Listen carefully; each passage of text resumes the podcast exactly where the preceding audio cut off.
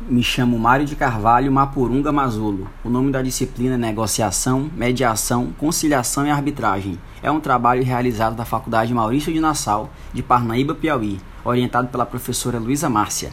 Mediação é a condução por meio do qual o mediador, para se alcançar uma solução viável e satisfatória de determinado conflito, utilizará-se de alguns métodos. Pode ser judicial, ou extrajudicial. Na extrajudicial, vai ser buscado espontaneamente pelas partes que estão envolvidas no problema e que não conseguem resolvê-lo, ou seja, o mediador vai utilizar de técnicas de pacificação para facilitar o diálogo entre as partes, sendo neutro e imparcial, ou seja, ele não colocará fim ao conflito. Na mediação judicial, quem vai realizar as audiências é o mediador indicado pelo tribunal, ou seja, é o juiz quem designa, não estando condicionado a uma prévia aceitação das partes. O mediador ele vai ter o dever de conduzir de forma passiva sem sugerir solução, ou seja, o processo de mediação, assim como na conciliação, é eleito um terceiro neutro e imparcial para resolver o imbróglio, mas o mediador não pode fazer sugestões para dar fim ao embate, tratando-se da, da mediação extrajudicial. Ele vai utilizar-se de algumas técnicas de negociação, como o report e o brainstorm.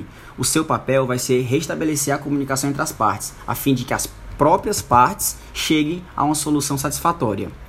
O report é utilizado pelo mediador no primeiro estágio de tratamento da controvérsia e tem como objetivo promover o, o contato inicial com as partes, construir credibilidade, instruir as partes sobre o processo e aumentar o compromisso em relação ao procedimento e no brainstorm, caso seja necessário, estabelecer uma ordem para que as pessoas falem ou firme que se deve levantar a mão antes de falar. Se não houver regras, a reunião vai resultar diversas conversas paralelas e muita gente falando ao mesmo tempo, o que vai tornar impossível a comunicação.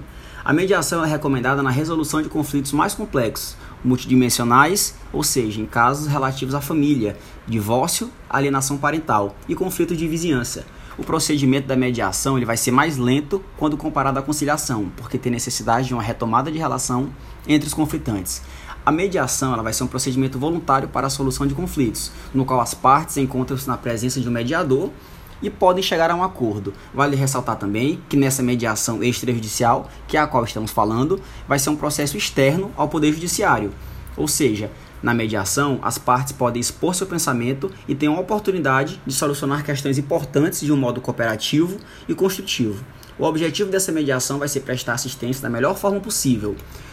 É importante ressaltar também que existem alguns princípios, como por exemplo, a busca pelo consenso, a confidencialidade, a competência, a imparcialidade, a isonomia entre as partes, a independência e a autonomia, além da boa-fé e da simplicidade.